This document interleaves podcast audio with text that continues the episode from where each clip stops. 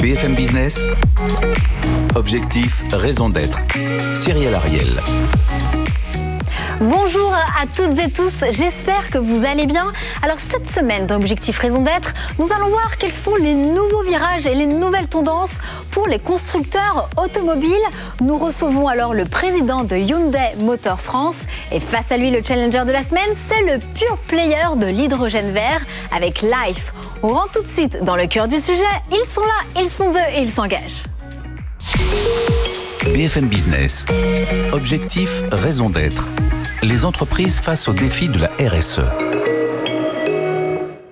Sommes ravis dans cette émission. C'est pas souvent d'ailleurs qu'on parle, qu'on a euh, sur notre plateau, euh, on va dire, des acteurs euh, de l'automobile. Et notamment, on a Hyundai. Alors, on dit Hyundai ou Hyundai? Hyundai. Hyundai, voilà. Vous êtes le cinquième, le cinquième constructeur mondial.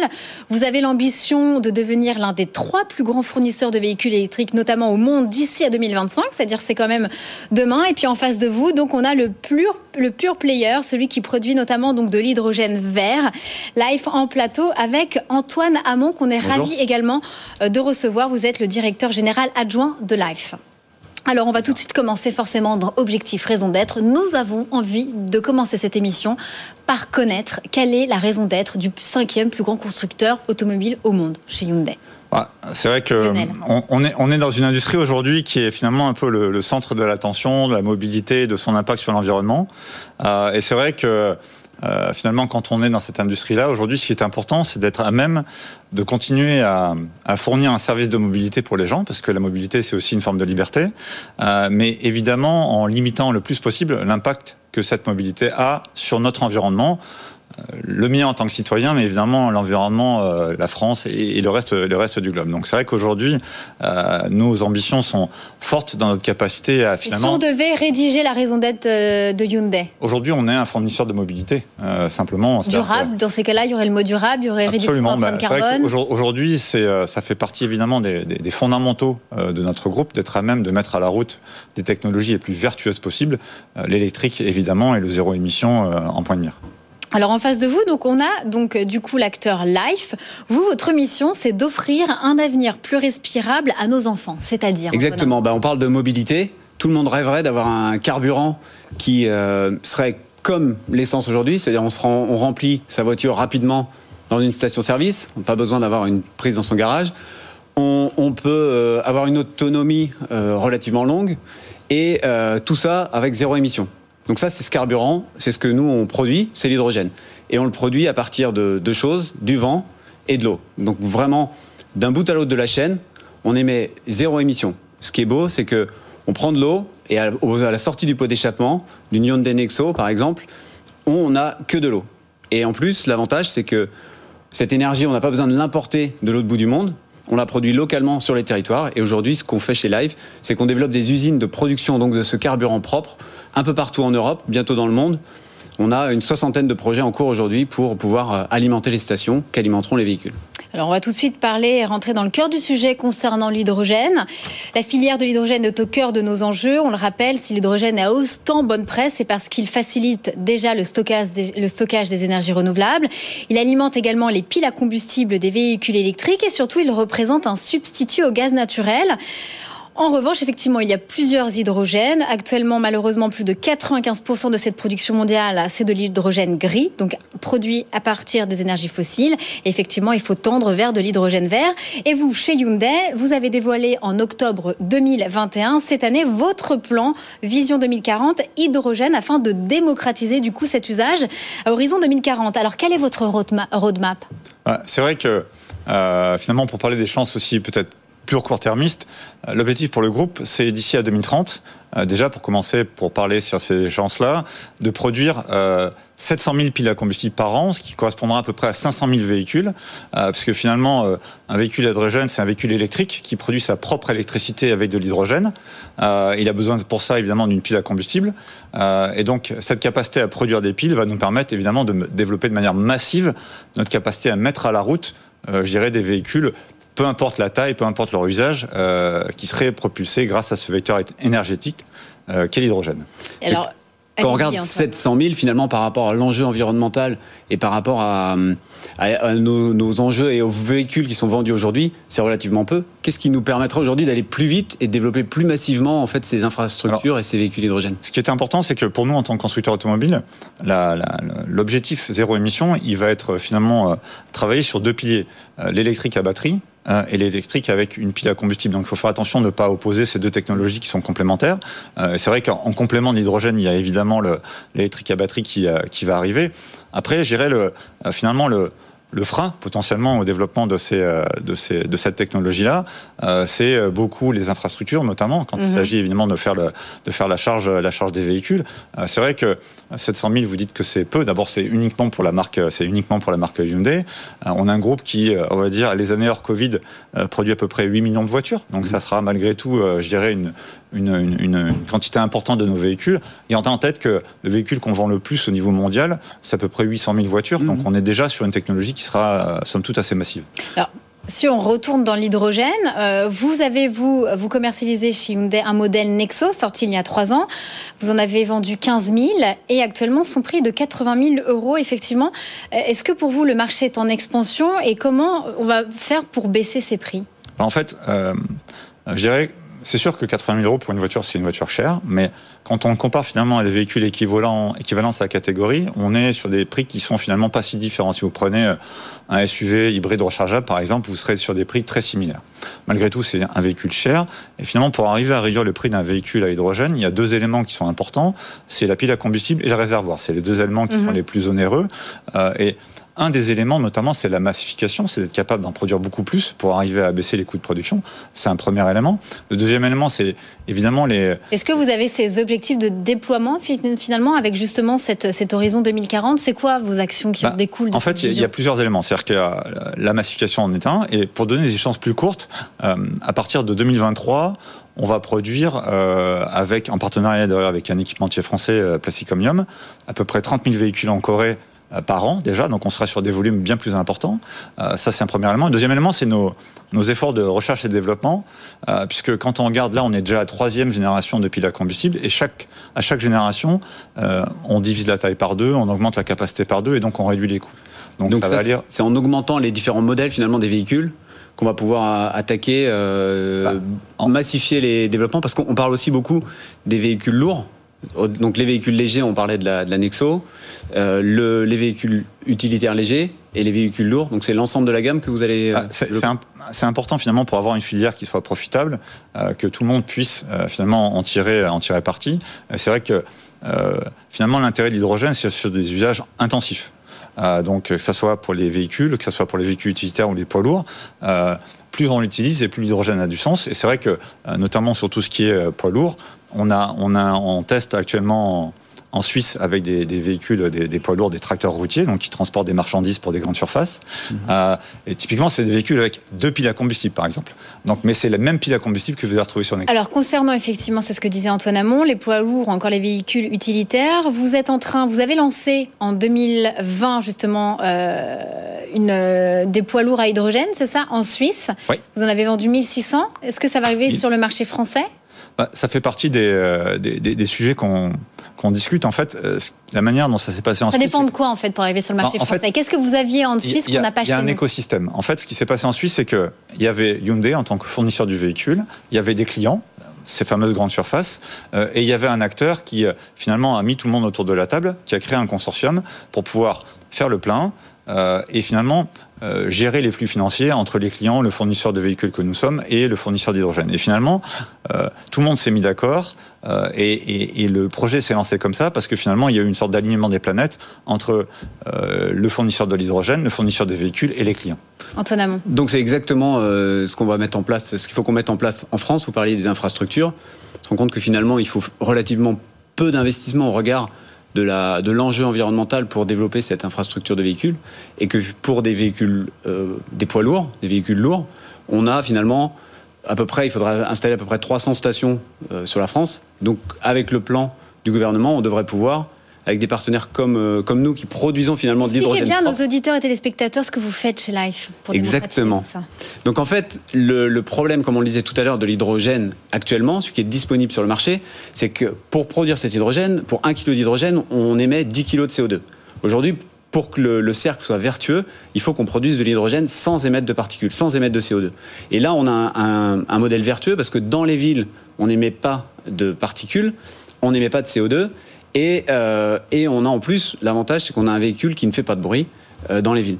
Donc là, euh, l'objectif de tous les acteurs, en fait, que ce soit les producteurs de véhicules ou nous en tant que producteurs d'hydrogène, c'est de créer ces consortiums.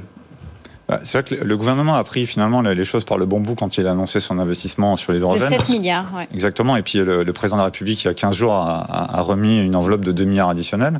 Euh, et c'est vrai que il s'est d'abord attaqué au sujet de fond, c'est-à-dire la production d'hydrogène vert. Donc, euh, euh, parce que, euh, comme vous disiez, aujourd'hui, il est gris. Mais du coup, effectivement, qu'est-ce que, qu'est-ce que vous êtes déployé en Suisse? Vous allez se lancer donc en 2023, on le rappelle quand même, le, votre véhicule utilitaire.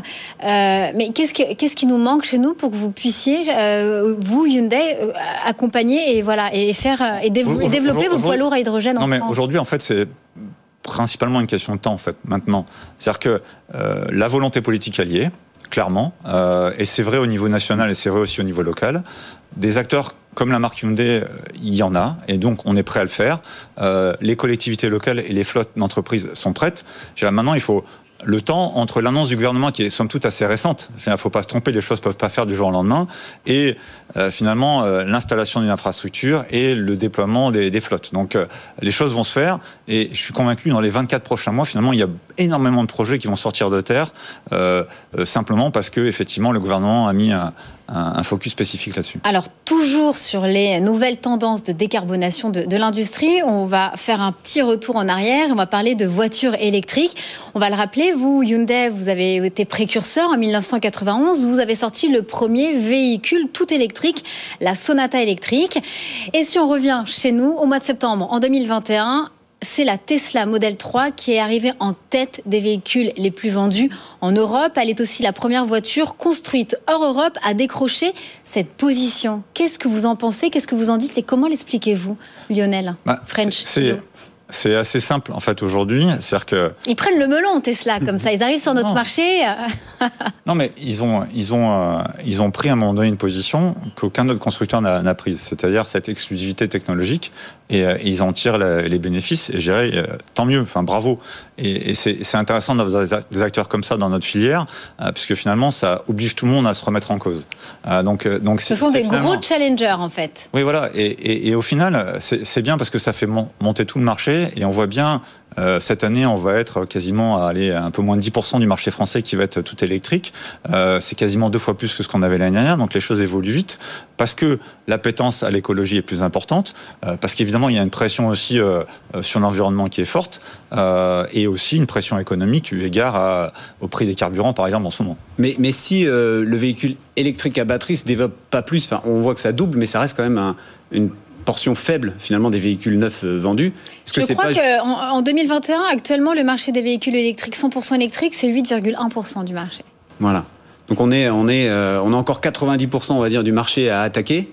Et est-ce que c'est pas justement l'avantage que propose l'hydrogène qui va aider à gagner encore plus de parts et de, développer encore plus sa mobilité propre? Bah, Disons qu'il faut, il faut faire encore, il faut faire les deux. En fait, c'est ah pas encore une fois, c'est pas, c'est pas l'un ou l'autre. C'est que de toute mmh. façon, en fonction des usages, et je pense que c'est ça qui est important de dire, c'est que chaque technologie a son usage. Et si vous avez un usage intensif. Chez Hyundai, par exemple, vous, vous mettez plus d'investissement pour l'hydrogène ou aujourd'hui le véhicule électrique Ça, ce serait intéressant de, connaître. Euh, aujourd'hui, en termes de, sont Quelle est votre stratégie?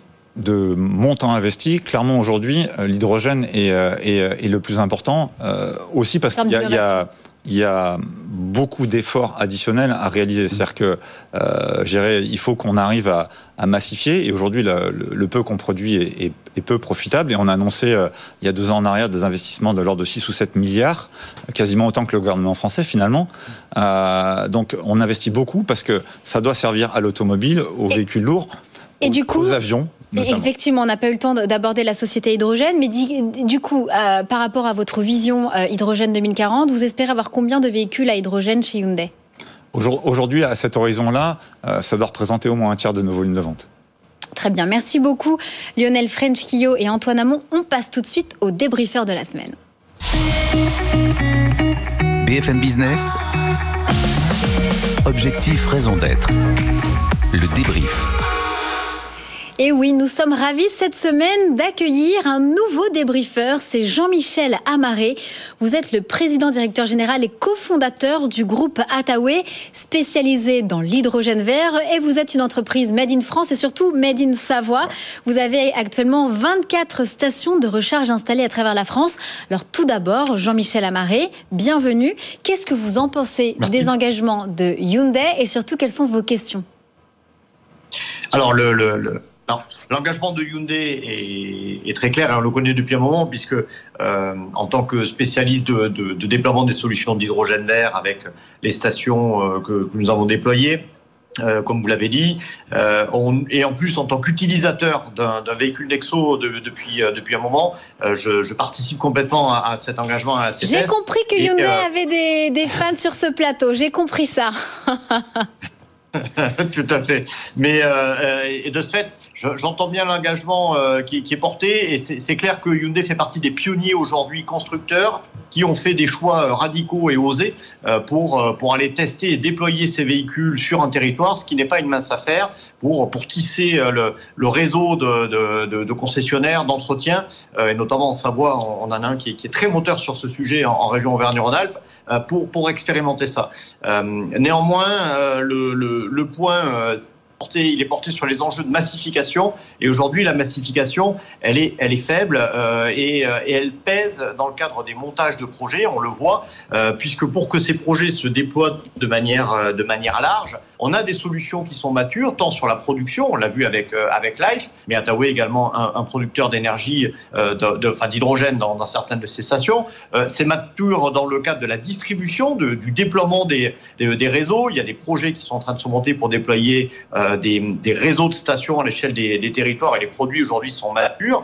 Euh, maintenant, euh, ils pêchent souvent ces projets par le frein euh, donné aux usages par manque de véhicules un manque de véhicules légers, comme on a parlé de l'Anexo de, de, Hyundai, mais il y a également euh, d'autres véhicules euh, de, Toyota, euh, la, Mirai, et puis à venir des, véhicules de, Stellantis ou de Renault, mais assez peu de choix dans les véhicules légers, et puis des véhicules lourds qui aujourd'hui sont inexistants, quasi inexistants, si ce n'est quelques. Il y en a un en Suisse, il faut qu'ils viennent chez nous. Voilà, il faut qu'ils passent la frontière. Quelques, bus qui, quelques bus qui circulent en, France. D'ailleurs, un constructeur français de bus, hein, ça fera surtout à Toulouse, qui, qui déploie des, des, bus, mais peu d'offres de vos questions, euh, Jean-Michel, vos questions pour euh, Lionel et, et, de ce fait, moi, ce qui, ce qui m'apporte, euh, c'est vraiment de, de, voir à quel horizon on va avoir cette massification euh, pour, pour les, professionnels à échelle, large et dans une deuxième phase pour les particuliers, c'est-à-dire non uniquement pour les, les, professionnels, pas uniquement pour ça.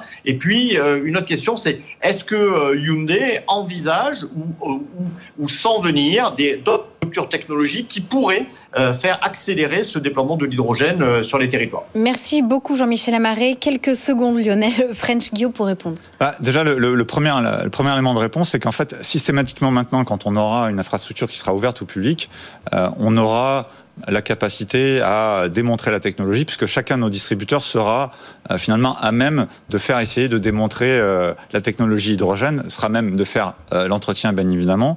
Donc, je dirais ça, ça va arriver tout de suite, puisqu'on voit bien que cette partie-là se développe de manière assez assez rapide. Et ensuite, j'aurais tendance à dire que finalement, notre massification, elle va elle va aller de pair avec la massification des infrastructures et de la production, parce qu'en aucun cas, il faut qu'on démarre la mobilité hydrogène en utilisant de manière massive l'hydrogène gris, euh, pour éviter évidemment que finalement cette solution n'en soit pas une. Très bien. Écoutez, merci beaucoup. On passe tout de suite à l'impact de la semaine. BFM Business. Objectif, raison d'être. L'impact de la semaine. L'impact de la semaine, on reste dans ce secteur, on continue de parler d'hydrogène et on va parler de IVIA, la jeune joint venture détenue à parité par Renault Group et Plug Power, le leader mondial des solutions clés en main hydrogène et pile à combustible. Ça a été lancé en juin 2021, c'est du 100% made in France. Le but de IVIA est de développer un écosystème complet avec notamment des véhicules utilitaires légers à hydrogène, des piles à combustible, des stations de recharge à hydrogène toujours permettant un ravitaillement en 5 minutes, ainsi que des électrolyseurs. IVIA vient de déployer trois véhicules utilitaires légers à hydrogène, un grand fourgon pour le transport de marchandises avec une automobile allant jusqu'à 500 km, un châssis cabine avec près de 250 km d'autonomie, ainsi qu'un citybus avec près de 300 km d'autonomie qui peut transporter jusqu'à 15 passagers. Ils seront tous commercialisés dès 2022. Qu'est-ce que vous en pensez, Lionel Frenchkio euh, Moi, je pense que c'est une très bonne chose, euh, puisque finalement, la, la massification dont on parlait tout à l'heure, elle va aussi venir de la massification de l'offre. Euh, c'est important finalement de, se dire que notamment sur un marché comme le marché français, euh, des acteurs locaux euh, investissent cette technologie-là et ça la rend encore plus crédible. Ça rend très très compétitif. Antoine Hamon? Ben nous, nous, on s'engage auprès des producteurs de véhicules comme ça à produire le carburant vert, à produire le carburant propre. Donc nous, on accompagne, bien sûr, on est très content qu'il y ait des usages, de plus en plus d'usages. Plus on aura d'usages, plus on va pouvoir réduire les coûts. Plus on va réduire les coûts, plus les gens vont acheter des véhicules et on est dans un cercle vertueux pour l'environnement. Et très rapidement, Jean-Michel Amaré, vous en pensez quoi d'Ivia c'est une très bonne chose euh, de, doper, massifier, euh, déployer de manière très large euh, ces, ces, solutions. Comme je le disais, on manque de solutions de véhicules aujourd'hui pour assouvir les attentes de tous les utilisateurs. Bien, je pense que cette émission, on peut la rebaptiser Objectif Hydrogène. Qu'est-ce que vous en pensez, messieurs? C'est parfait. Merci beaucoup infiniment à mes trois invités, Lionel French Kyo, Antoine Hamon, ainsi que Jean-Michel Amaré, qui était en direct avec nous depuis la Savoie. En tout cas, j'espère que cette émission vous a inspiré. Je vous donne rendez-vous à la même heure la semaine prochaine, au même endroit. D'ici là, prenez soin de vous. Bye bye. BFM Business. Objectif, raison d'être les entreprises face au défi de la RSE.